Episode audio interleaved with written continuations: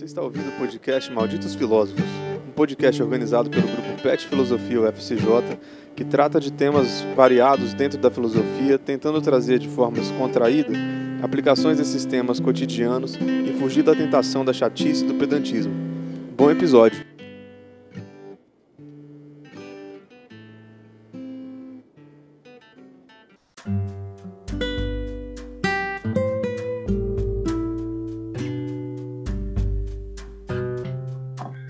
Nossos canais de contato, para lembrar vocês, são o e-mail petfilosofia.ufsj.edu.br e o Instagram, petfilosofiaufsj. Não deixem de conhecer também os outros projetos do Pet Filosofia, apresentando filósofos peripatéticos, cinefilosofia e Sociedade dos Filósofos Vivos que estão nas nossas redes e o Boletim Cogitans no Facebook. Recebam nossas boas-vindas. Essa, na verdade, é uma parte 2 de um episódio do Malditos Filósofos, o podcast do PET Filosofia UFSJ. Hoje temos uma equipe grande, temos gente nova no podcast, gente que vai virar cadeira cativa e está começando. Então, por isso, a gente hoje vai se apresentar de uma forma um pouco diferente, por sugestão do Gustavo. a gente vai se apresentar de uma forma um pouco diferente. Eu sou David, sou graduando em filosofia, membro do PET Filosofia UFSJ e estou há exatos um mês e 20 dias sem cortar cabelo. Eu sou o Pedro, membro do PET do PIB de Filosofia UFSJ e vai Corinthians. Bom, eu sou o Lucas, membro do PET Filosofia, vai Corinthians de novo e não sei nadar. Ah, eu sou o Lucas, novato no PET Filosofia e tá nascendo meu siso esquerdo e tá doendo. Bom, eu sou Ana Flávia, graduanda em Filosofia, é membro do PET Filosofia da UFSJ e eu tenho 11 graus e meio de miopia e 3 de astigmatismo. ah, então realmente foi uma informação importante. Valeu a pena essa, né? A gente você nem sabe se a gente tá com a câmera ligada. Não sei quem tá aqui junto com a gente. Pedir para Jesus cuspir, fazer barro e passar no seu olho, igual na Bíblia lá. Seria bom, né? Curar, né? Ia ser bom. Bom, eu sou Gustavo, tutor do PET Filosofia, ou ex-tutor do PET Filosofia. E esse copo aqui dos Jovens Titãs eu roubei do meu filho. Seu filho gosta de Jovens Titãs ou ele é igual eu que compra objetos com coisas, que estampas que ele não faz ideia do que, que são? O importante é que eu adoro Jovens Titãs. Você gosta de Jovens Titãs? O, o, velho ou aquele novo da Nickelodeon? Não, Nickelodeon. Aquele. Não, não, mas é porque tem um mais velho que é mais sério e tem esse mais recente que é bobão. Bobão, o bobão. É o Go, né? É o Titãs. Jovens Titãs, Mundo de Gumball e Titio Avô são meus desenhos favoritos. Nossa, Titio Avô é muito bom. Sim, Titio Avô eu concordo. Jovens Titãs eu preferi o mais sério. É. Mundo de Gumball é o melhor dele, tem menor dúvida. Acredita que eu nunca vi? Cara, perdendo. Mas então vamos lá. Hoje a gente vai falar. Você quer falar sobre titio avô ou sobre. Porque eu não vou falar do Gumball, eu nunca vi. Ou sobre o problema do mal? vamos falar sobre o problema do mal para fazer o link. então. De repente sobre os Jovens Titãs, né? É, é os Jovens Titãs também servem. É, mas. Peraí, que tá passando um veículo aqui para fazer um pouco de. Enfim. É, mas então vamos lá, né? Esse episódio é uma parte 2, uma continuação do nosso episódio passado, que a gente está falando sobre o problema do mal, né? O problema do mal, que basicamente, para fazer um resumão, se Deus existe, por que, que tem maldade, por que, que tem sofrimento no mundo, né? Isso, essa é uma pergunta. E, e aí a gente estava falando disso, a gente falou sobre religiões cristãs, sobre é, politeísmo, né? Que o problema do mal no politeísmo aí já não é problema exatamente, porque se você tem mais deuses, você pode ter um deus mal, enfim. Mas eu tenho uma pergunta que ficou e que eu não falei, que é o seguinte: a gente ficou lá na, na no catolicismo, é, protestantismo bastante no último, na, na primeira parte. E aí eu estava pensando sobre a resposta do Allan Kardec para o problema do mal, né? O espiritismo, que diz que a ideia é se você está sofrendo agora nesse mundo, se você acontece algo mal, é porque você fez algo mal numa vida pregressa e você está pagando por isso nessa reencarnação. De certa forma, é eu não lembro se é Agostinho ou é Tomás de Aquino que fala que, que é a justiça de Deus que corrige o mal, não tem um negócio assim? É, no, no Agostinho, um dos benefícios de você ir para o céu é que você sabe aqueles barcos que tem vida embaixo para você ver o fundo do mar? Uhum. O céu tem um vidro embaixo para você ver o inferno e onde você pode se deliciar vendo os sofredores serem punidos no inferno. Esse é um dos benefícios de ir para o céu. Uma das partes boas de ir para o céu é essa, você ficar... Mas isso não seria um pecado? Sofrimento alheio. Isso é, não é um pecado? Eu, eu gostar do sofrimento dos outros? Seria. É uma coisa que não, não vai bem para as nossas sensibilidades contemporâneas. É. Mas até não muito tempo atrás, e eu falo isso assim, até, sei lá, 50 anos atrás, a gente, e também grande parte do mundo ainda, na verdade, a gente está se referindo a uma civilização ocidental, industrializada e com internet. É uh, se divertir com o sofrimento dos injustos tendia a ser considerado bom, né? É verdade. Até hoje apedrejam, apedrejam a gente em poste aí, né? Amarra a gente em poste, bate e tal. Sei, sei. Tatua na testa do cara, do ladrão e vacilão, lembra dessa? Eu, claro. e o povo comemora. E, de certa maneira, o Allan Kardec, todas essas visões kármicas também, embora eh, as visões kármicas orientais elas tendem a dar um, um ar meio uh, não pessoalista, né, no sofrimento, tipo não é uma questão de uma punição de algo que você fez, mas só uma parte de um processo que o que, que você fez vai ser distribuído de volta para você. Ainda soa uma visão punitivista muito estranha, ainda mais se for considerado também, isso é parte do, da doutrina kardecista e parte da doutrina budista, que normalmente quando você erra, né, quando você causa sofrimento, você o faz por ignorância.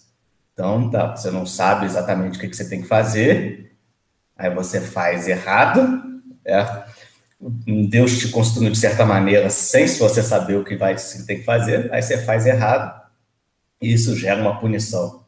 É isso não soa mais como bom para gente. Né? Soa estranho, a não ser que você tenha uma visão que sofrimento dos, dos uh, injustos é uma coisa boa. E se você tiver essa visão, não faz tanta diferença se você está no céu, vendo no fundo de vidro o pessoal sofrendo no inferno. É, é basicamente a mesma visão. E eu tenho um outro problema ainda, você, falou esses pontos, eu tenho um outro problema com a vida, especialmente a kardecista, que é, você não sabe as suas vidas pregressas. Você não lembra. Então, tipo, você tá pagando por um negócio que você nem sabe, você nem lembra que você fez. Qual que é o sentido de ser punido e aprender uma lição por uma coisa que você não sabe o que, que é? É quase, é quase como se você uh, fosse órfão mas herdasse a, a dívida do seu pai biológico. É, é, tipo o pecado original, basicamente, né? É, é, é, Agora é interessante que no cristianismo primitivo, não sei se eu falei isso, então, semana passada foi há muito tempo para mim, então se eu tiver falado já alguma coisa, vocês me avisam. Mas no cristianismo primitivo, a, essa visão que a gente tem, que é uma visão pós-iluminista, uh, e bastante ocidental de que a gente está uh, eh, melhorando, certo? e que de certo mundo, de certo modo, o mundo é bom ou está numa direção boa, e aí o mal tem que ser explicado quase de uma maneira, quase como se ele não enquadrasse no mundo. Por que, que o mal existe se o mundo está melhor do que antes e que está melhor ainda do que antes? O cristianismo primitivo não tinha essa visão era bastante comum que a visão fosse uma visão mais próxima do que a gente chama de gnose no cristianismo. Gnose quer dizer conhecimento, e a ideia dos cristianismos gnósticos, que são, por exemplo, os essênios, era de que uh, o mundo era mal. Certo? E o conhecimento, que no caso Jesus trazia, era o conhecimento de como escapar desse mundo mal. Então, de certa maneira, a maldade no mundo, ela não era é, como a gente parece sentir hoje, né? A maldade parece ser uma espécie, eu não diria que é uma exceção, mas diria que é uma espécie de disrupção, ou seja, ah, o mundo não está funcionando normalmente, então ele tem essa disrupção, esse probleminha aqui, e isso é a maldade. A visão era bastante diferente, certo? O mundo é todo mal? Uma coisinha ali que você consegue pegar um, um, um ensinamento específico, e nesse ensinamento específico você consegue fugir desse mundo mal no caso, através da, da, da, dos ensinamentos de Jesus. Está é, certo que os gnósticos também costumavam ser politeístas, né? O cristianismo primitivo era bem comum, ou que tivessem dois deuses brigando um com o outro, ou às vezes que tivessem centenas de deuses né, num, pandemônio. Né? Tanto que tem um dos evangelhos uh, que não são canônicos, onde a cobra na, na, na no Gênesis, a cobra, na verdade, é que simboliza Jesus, que traz a árvore, traz o conhecimento do bem e do mal, e é uma espécie de, de infiltrado no mundo maligno. Certo? A ideia é que o mundo maligno seria um mundo construído pelo Deus judeu, Jeová. E aí, do Deus de verdade, o Deus bom, certo? esse Deus maligno aprisionou a gente em nossos corpos e no mundo mal. O Deus de verdade, o Deus bom, infiltra Jesus ali no Gênesis por meio da cobra, para ensinar as pessoas sobre como sair desse, desse mundo maligno. Mas interessante é essa diferença entre modo de ver o, a relação do mal com o resto da existência. A existência não é algo que era bom e que o mal atrapalha, certo? A existência é basicamente algo que é ruim e mal, certo? e que o bem é uma exceção que permite a gente escapar dessa existência. O que tem raízes platônicas, né? Bem clássicas. É. Raízes órficas e, se bobear, tem raízes até orientais, já vai saber. Mas aí, como que ficou? Eu já vi essa história de que a cobra era Jesus, eu já vi isso mesmo. E, mas aí, como é que fica, por exemplo, o pecado, o pecado para essas pessoas? Porque então, na verdade, a maçã foi algo bom, não foi pecado. Então, Aí como que fica? fugir do mundo mal. Né? A ideia é que aquele conhecimento vai fazer uma quebra em relação àquele mundo que a pessoa não percebia que ela estava presa no mundo mal. Uma vez percebendo que ela está presa no mundo mal, é aí que ela vai experienciar mais claramente todo o sofrimento que está em volta dela. Essa experiência não estava muito clara, porque ela não tinha conhecimento do bem e do mal. Né? Uh, e uma vez experienciado esse sofrimento, ela tem a chance de aprender o conhecimento necessário para escapar desse mundo. Então, no fim das contas, o conhecimento é algo bom e não ruim nessa, nesse caso, né? Porque normalmente a gente vê, é. normalmente a gente vê o, o, mal no mundo, não só, por exemplo, pega lá Prometeu, lá dos gregos, lá, a caixa de Pandora, né, só acontece porque o Prometeu trouxe o conhecimento, e, e o mal no mundo para o cristianismo canônico, não esse aí do Jesus era a cobra, é, é, o, o mal no mundo entra por causa do conhecimento, porque come a, o fruto do conhecimento. O conhecimento sempre associado com o mal, né? Ele faz uma inversão. Faz uma é, exatamente. Aí, nesse caso, Inverte. É um cristianismo gnóstico, né? Ou seja, é, é, é, parece hoje mais como uma maçonaria, uma Rosa Cruz, onde você tinha uma iniciação e tinha que descobrir o conhecimento que era secreto, do que propriamente a visão tradicional cristã. Mas era bastante como tem gente que fala que Jesus foi essênio e tudo mais, mas isso aí é loucubração, não dá para saber muita informação sobre a vida do cara que viveu dois mil anos atrás. Gustavo. Diga. Mas o que, que torna as pessoas más? Nós estamos falando da existência do mal no mundo, estamos falando sobre as religiões e sobre as doutrinas, mas aí essa maldade no mundo tornou as pessoas más e aí gerou o sofrimento no mundo. Vamos tentar entender o que que torna as pessoas más, o que que gera a maldade nas pessoas, talvez. Ou as pessoas são assim por, por essência e por existência, e aí?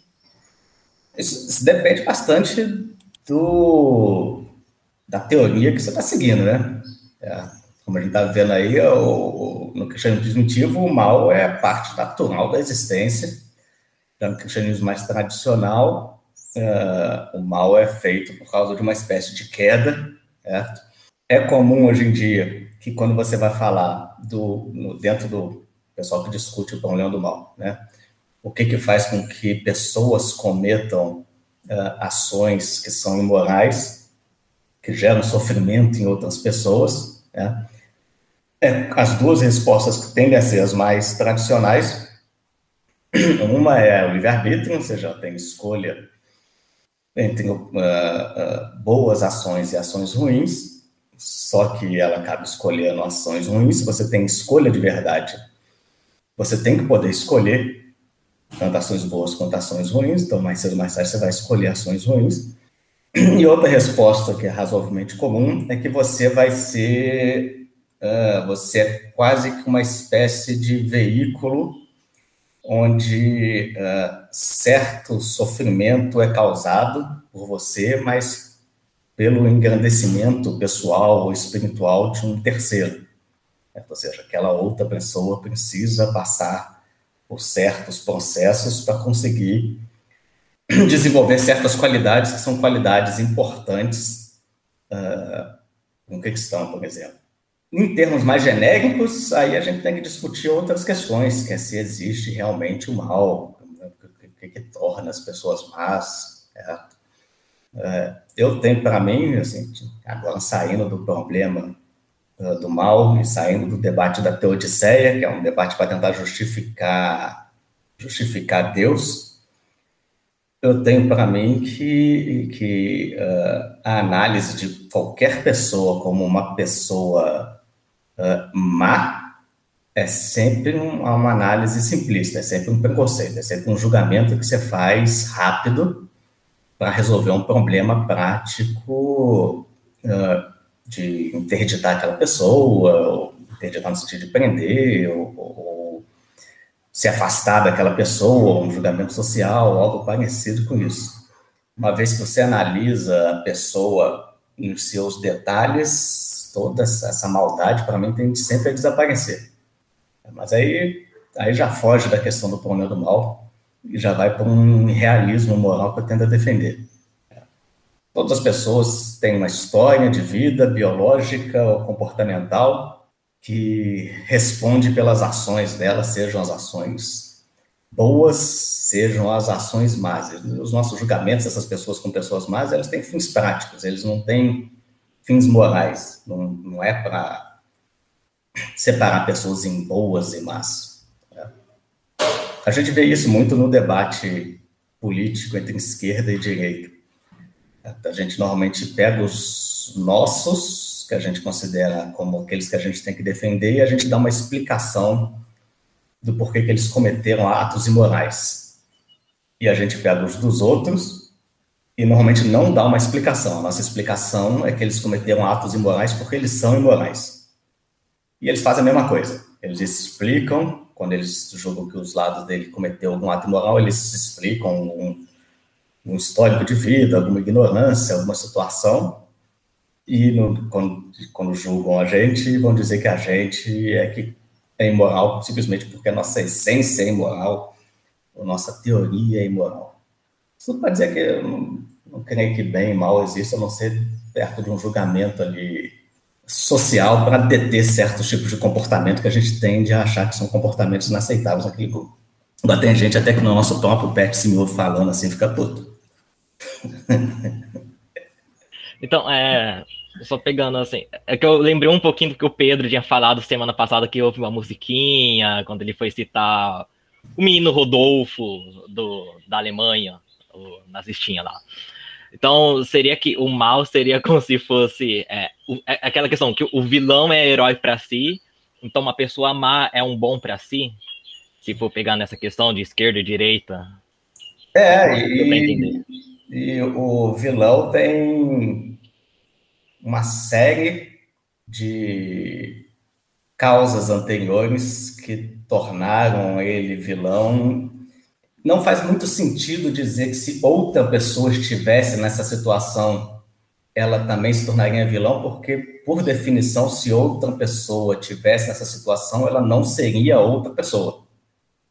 Ela seria aquela pessoa. Certo? Não faz muito sentido eu dizer para você, Lucas, ah, se você tivesse nascido dos meus pais uh, e tido a criação que eu tive, você pensaria como eu. Não, você não pensa, você seria eu. Nasceu dos meus pais, você teve a criação que eu tive, você seria eu. Certo? Não seria como eu. Não seria o Lucas, só que chamado Gustavo, meus pais não chamar você de Lucas, porque eles queriam o nome Gustavo, certo? Uh, estaria morando aqui, você seria eu, certo? A ideia é basicamente essa, ou seja, a, história de vida, não só comportamental, mas biológica daquele indivíduo, ela fornece razões para dizer o porquê que aquele indivíduo uh, fez aquilo que fez, seja bom, seja mal. Né? E o julgamento, normalmente, se ele é bom ou mal, normalmente tende a ser uma maneira social de você incentivar coisas que você quer que aconteça e desincentivar coisas que você não quer que aconteça. Uma espécie de controle social, eu falo controle social, mas esse termo hoje em dia, controle social, parece muito ruim. Parece uma coisa horrível, né? Parece, uh, você lembra logo de Foucault e biopoder, e não é nesse, é nesse sentido também que eu estou falando, mas não é só nesse sentido. O controle social é absolutamente necessário para que exista é, uma vida em comunidade. E a sociedade tem mais do que o direito de dizer quais são os comportamentos que ela quer incentivar e quais são os comportamentos que ela quer diminuir para a sua própria permanência. Então, alguns comportamentos ela fala: não, esse tipo de comportamento a gente vai desincentivar. E ela desincentiva isso, seja punindo no sentido clássico, né, de cadeia e multa e algo parecido com isso, seja punindo no sentido um pouco mais antigo de ostracismo social, uh, de não deixar com que outras pessoas tomem essa pessoa como exemplo, porque ela é isolada da, da, do, do, meio social específico, então ela não vai influenciar muitas outras pessoas, coisas desse tipo. É que tem, tem uma coisa que eu não entendi muito bem, que é, por exemplo, é, me corrija se estiver errado. É, por exemplo, Uh, quando uma pessoa faz. A gente está analisando o mal como se fosse para o outro. Eu, eu, eu, faço mal e você, eu faço mal para você. Eu, eu não vejo sentido, não vejo se existe eu fazer o mal para mim. O mal se voltar. Eu vou fazer o mal para mim, eu sempre faço mal para o outro. Será Mas... que você faz mal para você mesmo? Você, vamos lá, você é fumante? Socialmente, não. mãe, não vê esse podcast, mãe.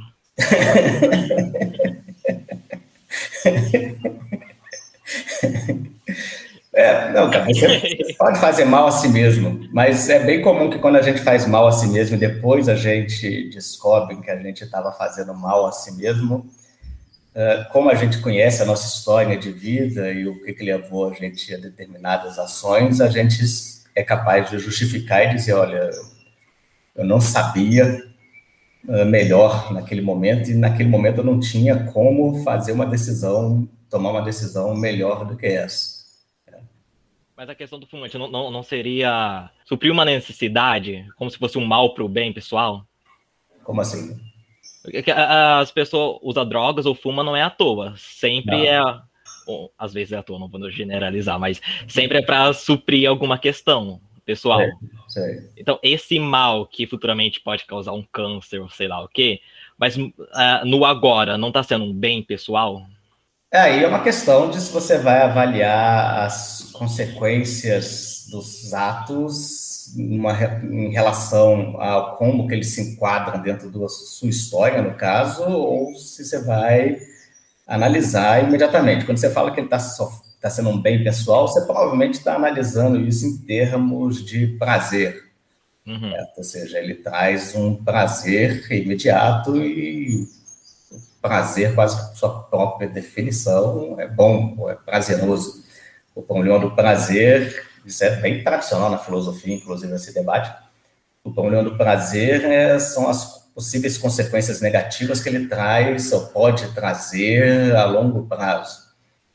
E aí você pode, então, numa visão mais ampla, e é bem comum que os filósofos, a não ser os hedonistas, uh, defendam que a gente tem que, de certa maneira, utilitarista, tentar maximizar o prazer ao longo da vida, e maximizando o prazer ao longo da vida, você não consegue fazer isso fumando vários dias e depois sofrendo de câncer no final, você não maximizou o prazer, né? seria muito melhor para maximizar o prazer ao longo da vida você conseguir viver por mais tempo e sentir prazer por mais tempo. Né? Mas aí depende, depende de como é que você vai estar julgando mal, na verdade. Né? Você pode, e é bem possível, sim, é bem possível que você fume ao longo da vida, que ele te dê prazer, e no final das contas não cause nenhum mal, você não teve câncer, você morreu foi atropelado, né? não teve problema nenhum diretamente relacionado a isso, não só teve o prazer de fumar, como também teve o prazer de inserção em grupos sociais, no qual você precisa fumar, ou pelo menos facilita a sua relação com aquele grupo se você fuma, qualquer coisa assim. Né? Esse é o problema de, de, de simplesmente tratar esses conceitos em termos de bom e mal. É por isso que é mais comum eles hoje em dia a gente trata em termos de sofrimento e não sofrimento. Então, ou seja, se você estivesse fazendo algo que te causa sofrimento, seria mais fácil a gente dizer que aquilo é o mal. Ao invés de você estar tá fumando, você está se, sei lá, automutilando qualquer coisa assim. Tá? Mesmo assim, isso gera problema. Você tem, tem, tem quem possa dizer, não, estou me automutilando, mas isso gera prazer tem um problema imediato ali. Eu, particularmente, acho que isso mostra que essas categorias de bem e mal não funcionam muito bem, elas são simplistas de tentar entender o que está acontecendo ali, mas, mais uma vez, quando eu digo simplista, eu não estou querendo ser exatamente crítico. A gente tem, para viver, a gente precisa ter uma espécie de heurística de vida, ou seja, certas regras gerais que permite a gente tomar julgamentos rápidos para poder fazer as coisas. E para essas regras gerais, a gente vai precisar, essas regras nunca vão aceitar pensamentos muito complexos ou elucubrações, você simplesmente vai assumir. Aí isso é assim que funciona e foda-se que existam exceções, foda que existam detalhes que você pode não estar prestando atenção, né? você vai seguir essas regras gerais. A gente precisa disso para conseguir viver. E por conta disso, é, a gente faz certos julgamentos. Entre esses julgamentos estão os julgamentos do que é bom e do que é mal, que facilita bastante com o trânsito que a gente tem no nosso dia a dia. O que não quer dizer que sejam coisas que efetivamente existem, que a gente possa efetivamente, uma vez pegado um evento particular, no caso, você falou fumar, certo? a gente poderia falar alguma coisa mais bizarra ainda, certo? e determinasse aquele evento particular, dado todas as condições de contexto dele, tudo que levou a ele, se ele é bom ou se ele é mau. Eu sempre digo que o julgamento moral é sempre um julgamento preguiçoso. Você não quer ver os detalhes de que, que fez aquela pessoa fazer aquilo, então você só fala o que ela é boa ou que ela é má. Mas você não acha que existe nenhum caso limite, tipo, um caso em que realmente algo é mal, mal, mal, necessariamente mal, uma ação que injustificável não existe. Não, mas também não vou ficar dando exemplo, não. Daqui a pouco a gente tá que nem o Pedro se enrolando no, no podcast passado. Falando de Hitler. Pedro, quer se defender, Pedro? Espero que você tenha planejado a fala para não ter problema nessa vou ser um pouco polêmico de novo, então. Você entendeu errado, mas vai. Não, não é sobre Hitler, não. É... Não é sobre Hitler, não, é sobre o demônio, então, gente. Que bom que não é sobre Hitler, parabéns. Não é sobre Hitler, não, é sobre o Borba Gato. Então, gente, o Borba Gato não podia derrubar a estátua, né, não é verdade, Pedro? Gente, alguém coloca música em tudo isso, por favor. Não, o negócio é ser polêmico mesmo, porque dá engajamento. É, uma crítica que eu andei pensando nesse episódio em cima de quem acredita naquele, naquele negócio que o Agostinho falou, que o mal é ausência de bem e tudo mais, é que eu pensei bem por alto mesmo. Então vamos supor então que o mal que existe seja ilusório, então, já que da ausência. É, se eu chegar numa mãe de um, de um filho que acabou de morrer baleado, falar, olha, é, esse mal que você está sentindo, esse sofrimento, ele é ilusório. Ele não existe, basicamente, porque ele é ausência do bem. Então, se esse sofrimento é proporcional ao bem, afinal de contas, quanto mais a mãe ama o filho, mais ela iria sofrer. Se o sofrimento seria ilusório, o bem, generalizando o bem, né, ele também seria ilusório, não? Então, tipo, nenhum dos dois existem e vida que segue. Não, não existe uma contradição, não? Então, existem várias questões envolvidas aí, né? Primeiro é que é, dizer que os, o mal, o sofrimento é uma ausência, não necessariamente significa que ele é ilusório. Uh, ausências, elas podem ser reais e terem efeitos reais, né? No caso, o exemplo que a gente costuma dar é, é um mau funcionamento de algo. Ou seja, que o negócio deve funcionar de uma determinada maneira, mas ele está com um defeito. O defeito é a ausência de uma peça, por exemplo uh, a ausência, embora ela não sendo exatamente uma coisa, né? A ausência não é uma peça que existe, está lá, mas é ausente. Não é uma coisa que está lá, é uma falta. É. Mas ainda assim, ela não é ilusória. Aquela coisa não vai funcionar corretamente sem aquela peça. Ou então, pegar um exemplo mais até heideggeriano, inclusive, né? algumas coisas só funcionam mediante a existência de uma ausência. Certo? Um copo é, só funciona mediante a existência de um espaço vazio, que é onde é que você bota alguma coisa. Certo? Então, nesse caso aí, a ausência nem defeito é. a ausência é, é o que torna o, o, copo existente. Um copo sem um buraco, sem um lugar para se botar alguma coisa, não é um copo. É um, um sei lá, um, um cilindro, um cone. Certo? Então, uh, o fato de existir uma ausência não necessariamente quer dizer que é ilusório. Eu estou dizendo isso porque tem tanta, tem tanto gente que diz que o sofrimento é ilusório, quanto tem gente que diz que ele é uma ausência, mas não é ilusório. O pessoal que diz que o sofrimento é ilusório, ele tende a não ser dado muita relevância nem, nem dentro das defesas dos uh, teodicistas, porque tende a ser algo que a maioria das pessoas vai dizer, olha, não faz muito sentido dizer que o sofrimento de fato, ou o mal, no caso a gente usa mais sofrimento, mas que o sofrimento de fato não existe. Sofrimento não, primeiro que o, o próprio problema só se coloca quando o sofrimento existe, certo? Dizer que o sofrimento é ilusório é uma tentativa de dissolver o problema. Dizer, não, olha, não tem problema do mal, porque não tem mal. O mal é ilusório, só parece que existe, mas não existe. Então, a própria teodiceia precisa de algum tipo de existência do mal, mesmo que seja uma existência enquanto ausência. É, e também porque fica feio. Fica feio você fazer justamente isso, chegar, chegar e falar, olha, não, é, é, esse sofrimento seu, ele é irreal, ele não existe, ele não é um problema, ele é apenas uma, uma ilusão, você, na verdade, não está nem sofrendo. Certo? Você só acha que está sofrendo, mas não está sofrendo.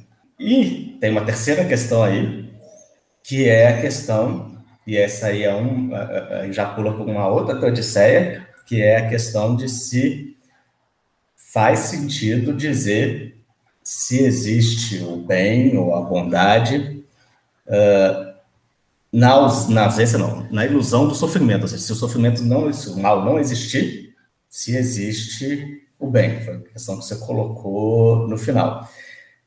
E se de certa maneira, e esse existem quem defenda, de certa maneira, para existir um tem que existir outro, eles são contrários, mas é necessário para a existência de um a existência de outro, né? é possível que você crie uma justificação uh, para a existência do mal, justamente justificando a existência do bem. Ou seja, você precisa disso, precisa da existência do mal para existir o bem. E como o bem é bom, é, uh, o, o, o mal se justifica simplesmente por aí. Obviamente tem que ser um bem maior do que o mal. Normalmente, na tradição cristã, uh, o Plantinga é um autor que, de certa maneira, fala isso, certo? o bem final, que é a volta a Deus através de Cristo, é o máximo bem que é possível, o máximo bem que a gente pode conceber. Então, de certa moda, ele justifica praticamente qualquer mal, certo? Ele está querendo responder com isso a ideia de que não existe o que uh, os críticos uh, a, a, Deus através do problema do mal dizem que vão existir, vai existir males que são ou gratuitos ou males que são uh, tão horríveis que nenhum bem poderia justificar isso. É, até eles costumam dar exemplos de males que são tão horríveis que é impossível que algum bem justifique isso. E aí, essa é uma resposta possível a isso, certo? Que é essa resposta da, da, da minha máxima culpa, certo? Da, da, culpa boa, de certa maneira, é a ideia de, não, tem um bem final que supera absolutamente todo e qualquer mal. Uh, os exemplos que eles costumam dar de mal que é gratuito e, ou, ou mal que é horrível, é, vai, vai variar, e aí vai variar um pouco os tipos de argumento que eles vão dar em relação a isso. Se, se às vezes tem exemplos reais, casos reais de crianças que foram estupradas, torturadas e mortas, certo? E tudo enquanto criança ainda. Então você fala, olha, isso aí não pode ter servido para uma criança espiritual da criança, certo? Até porque ela não aprendeu nada com isso, ela foi morta. É. E seria antiético dizer que usou-se uma criança e o sofrimento dessa criança para um crescimento espiritual uh, de uma outra pessoa, o pai, a mãe dessa criança, ou o próprio torturador. Certo? As crianças estariam sendo usadas como um, um objeto uh, para o crescimento de outro indivíduo. Uh, se a gente falar que nem é uma criança, é um bebê, você pode falar, olha, e também não tem como justificar isso no livre-arbítrio. Uh, pelo menos não no livre-arbítrio da criança, que é quem está sofrendo uh, a, a, consequência daquilo. Você pode ter o livre-arbítrio do cara, mas a criança não tem nada a ver com o livre-arbítrio do cara. Um outro uh, vai falar que esse então é um mal horrendo, um mal hediondo, que não tem como justificar de maneira nenhuma. É. Um outro exemplo bastante tradicional é, é o servo de Rowe. Rowe é um filósofo da religião ateu e que usa essa questão do problema do mal uh, há mais tempo contra a existência de Deus. E ele fala: imagina uma floresta que pega fogo, né? no meio dessa floresta você tem um, um, um cervo, né? um veado, que morre queimado, mas ele não morre no dia que ele foi queimado, ele fica lá, sei lá, cinco dias sofrendo nessa floresta, e ninguém, nenhum ser com livre-arbítrio uh, causou esse incêndio, ninguém também viu a morte do cervo, ninguém também se beneficiou dessa morte do cervo, ele só foi queimado na floresta e morreu. E não só morreu, como morreu sentindo dor por vários dias.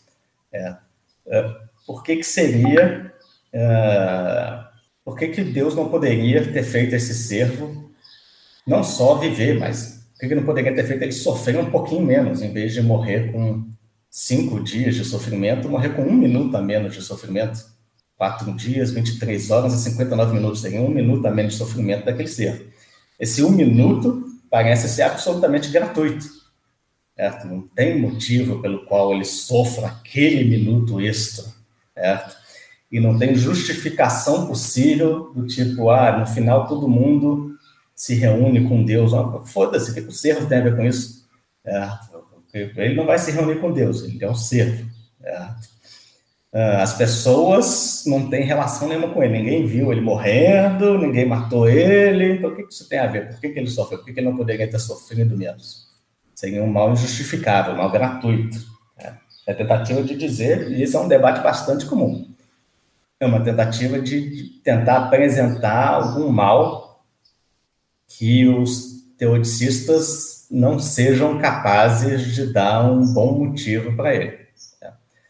Tá? Tentativa frustrada sempre, porque os caras sempre vão inventar algo bem. Tá? Você está tirando da cabeça, você pode sempre falar que tem algum bem no, no final das contas, de alguma maneira. Tá?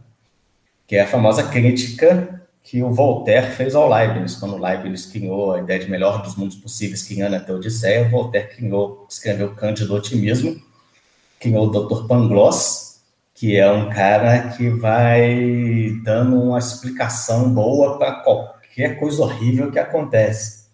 É. Aí a gente, tanto que a gente chama esse tipo de, de tentativa de dar uma boa explicação para tudo um panglossianismo.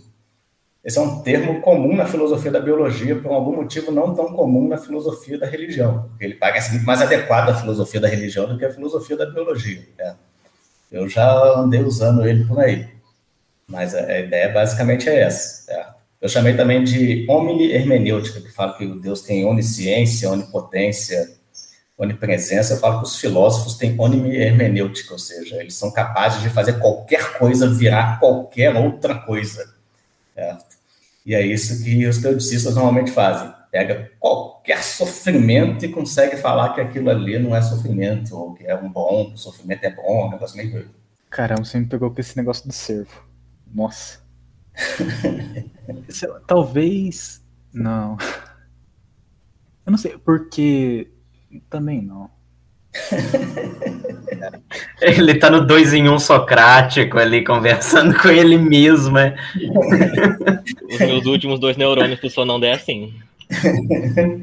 Porque tem uma passagem da Bíblia, não é Isaías? Acho que é Isaías alguma coisa, Isaías 45, enfim, que fala lá que Deus, ele tanto criou o bem quanto criou o mal, né? Ele criou a luz, ele criou as trevas. Então talvez esse mal que tem acontecido com o servo não seja porque. Tipo, não, mas aí foi gratuito. Ah, deixa quieto, não vou saber. É, a questão acho que é justamente ele podia ter feito de outro jeito.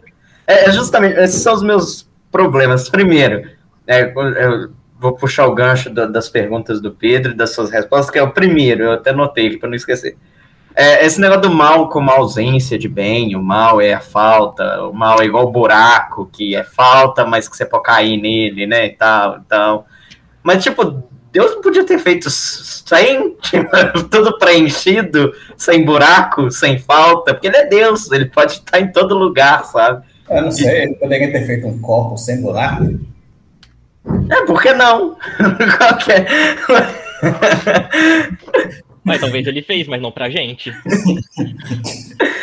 É, eu acho que. E, e, não tem contradição lógica em, um mundo sem mal, pelo menos não me parece ter. É aquilo que a gente estava falando na primeira parte, né?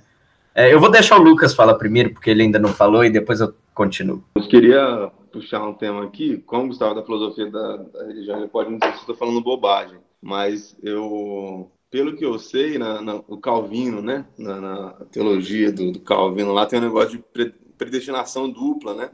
É. Tá predestinada à salvação é a galera que está predestinada à destruição, né? Ao mal eterno, sei lá. E como que isso dialoga com, com essa coisa de lavar as mãos, assim, também, né? Tá, não, se aquele, se aquele sujeito, aquela criancinha ali, é, pedindo bala no sinal, é, já, já é predestinada à, à desgraça, então o problema não é meu, assim, né? O, o mal já está colocado para ela, então é isso mesmo. Lógico que a aplicação da, da, teologia do Calvino deve ter seguido vários rumos diferentes, que não só essa, né? Ah, não, está predestinado à maldade, então se vira aí. Mas existe uma base nesse, nesse pensamento aí? Cara, essa visão calvinista, para mim, é uma das mais estranhas no debate. E o Plantinga, ele, ele é sei se ele é calvinista, mas ele cita Calvino com uma certa frequência, certo? Uma, uma espécie de um, em certas partes, um neocalvinismo, pelo menos. A, a ideia calvinista de que, de certa maneira, Deus criou você predestinado ao mal, mas foi você que fez o mal. Então você vai ser punido porque o mal que você fez é uma das maiores aberrações que eu já vi na história da filosofia. Eu, eu, eu, realmente tenho dificuldade de entender o que diabo ele está querendo dizer quando ele diz que você foi criado com um certo intuito e com um certo fim específico, mas como foi você que fez isso, você ainda assim merece a punição. É porque uh, eles tentam passar esse Deus calvinista não exatamente como um Deus tão arbitrário assim. Ele está punindo os injustos, ok? Não é que ele meio que salpicou os justos por aí, entendeu? E os injustos. Ele está punindo aquele cara pecador porque ele foi pecador, porque ele é injusto, porque ele cometeu um mal. Mesmo tendo sido ele, Deus, que criou aquele cara para cometer aquele pecado? Ou predisposto a cometer aquele pecado, ou o que quer que seja. Isso, para mim, bate uma tecla de uma outra área da filosofia, que é o debate sobre a própria questão do livre-arbítrio, que, de certa maneira, tem a ver com o que a gente estava falando anteriormente, que eu estava falando anteriormente, em relação a você julgar algo mal ou não, dependendo do quanto que você sabe sobre o contexto que fez com que aquela determinada pessoa uh, faça aquele ato. É, é bem comum, eu diria que talvez seja até mais a, a, visão mais comum, eu não sei, aí tem que pegar estatística, e essas estatísticas realmente existem, eu que não baixei elas para ler. Dentro da filosofia, em relação a quantos filósofos são deterministas mais estritos, quantos são libertários, no sentido de acreditar numa espécie de capacidade absoluta de livre-arbítrio, e quantos são que a gente chama de compatibilistas, aqueles caras que falam que o livre-arbítrio e o determinismo não são opostos entre si. É, pelo menos assim, a minha experiência pessoal diz que o compatibilismo tende a ser a visão uh, dominante, mas eu posso estar completamente errado. Uh, a visão compatibilista, para mim, ela não faz, o, não faz o menor sentido, pelo mesmo sentido de que o calvinismo, para mim, não faz o menor sentido. A ideia é dizer, você não importa uh, se, se, a gente pudesse retroceder na fita do tempo, você não conseguiria tomar outra decisão, porque a sua decisão, de certa maneira, é determinada. Mesmo assim, dado que foi você que tomou essa decisão, você é moralmente responsável por ela. Essa, de certa maneira, é a visão compatibilista e a visão calvinista, certo? Você não conseguiria não ter pecado, mas dado que foi você que pecou, certo? você é responsável por ela. Certo? Uma tentativa de juntar o determinismo com a responsabilidade do livre-arbítrio. Ela não faz para mim o menor sentido e eu ainda tenho dificuldade de entender o porquê que ela faz tanto sentido para tantas pessoas. Eu não consigo entender como é que isso entra na cabeça de uma pessoa. Gustavo, eu acho que entraria, pelo menos é o que eu, eu tenho impressão de que justifica na cabeça de alguém. Pode ser que aquele cara que está predestinado à desgraça, ao mal e tal, ele não cometa o mal de fato, né? Ele só seja um fudido na vida, assim, durante a sua vida. É, só que isso gera maldade no terceiro, que é predestinado à salvação, por exemplo, né? Porque se aquele ali é predestinado à desgraça, e aí existe, né? Existem as provas, né? Calvino coloca, né? Como é que uma pessoa ela é, ela prova que ela é salva, né? Ou que ela, sei lá, está predestinada à salvação, a condição que ela vive, né? As, as relações. É eu chamo, de, eu chamo de teologia do Sugar Daddy. Exatamente. É. Exatamente. O Sugar Daddy ele sempre é predestinado à salvação. E aí o, o Sugar Daddy está olhando para aquela, aquela criança que é predestinada à desgraça, né? Até porque ela não mostra nada de bom em que possa né, dizer o contrário. E ele lava as mãos, então a maldade passa para o terceiro. Então pode ser que o predestinado à desgraça não cometa mal nenhum também, mas está predestinado já. Eu acho que a justificação, pelo menos que eu já, já ouvi de algumas pessoas, é isso. Assim. Deixa lá para o próximo. Pior as coisas, não? O cara não cometeu mal algum já está predestinado a só, só piorou, não é não? É. Peraí, eu perdi alguma coisa. Como é que é o negócio do Sugar Daddy?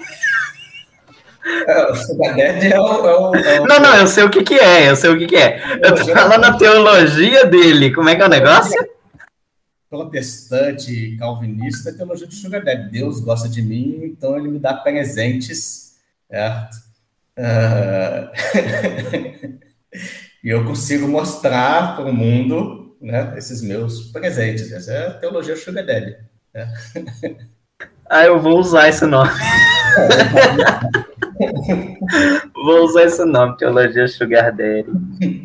Por que, que o pessoal da coisa, ao invés de falar, como é que eles chamam? Tem, eles têm um outro nome para isso. Isso, por que, que, de, por que, que, eles não usam teologia do Sugar Daddy? É uma, eu acho muito mais legal do que da prosperidade.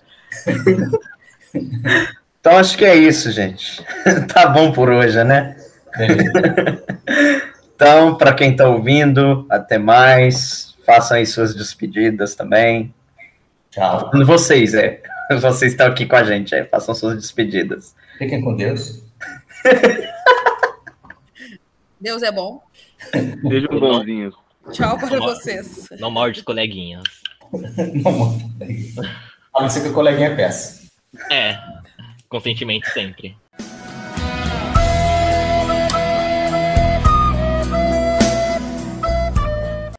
Alguém quer falar alguma coisa antes de começar? Eu esqueci de perguntar isso. Pessoal novo aí, Lucas, Ana Flávia.